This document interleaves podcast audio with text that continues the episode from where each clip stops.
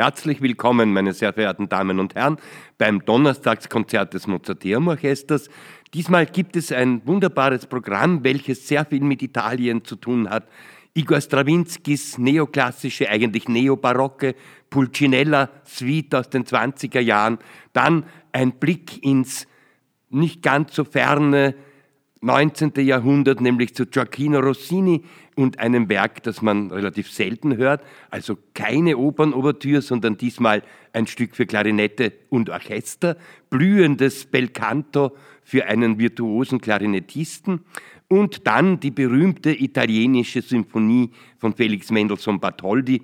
Es spielt das Mozarteum Orchester unter der Leitung von Luigi Piovano.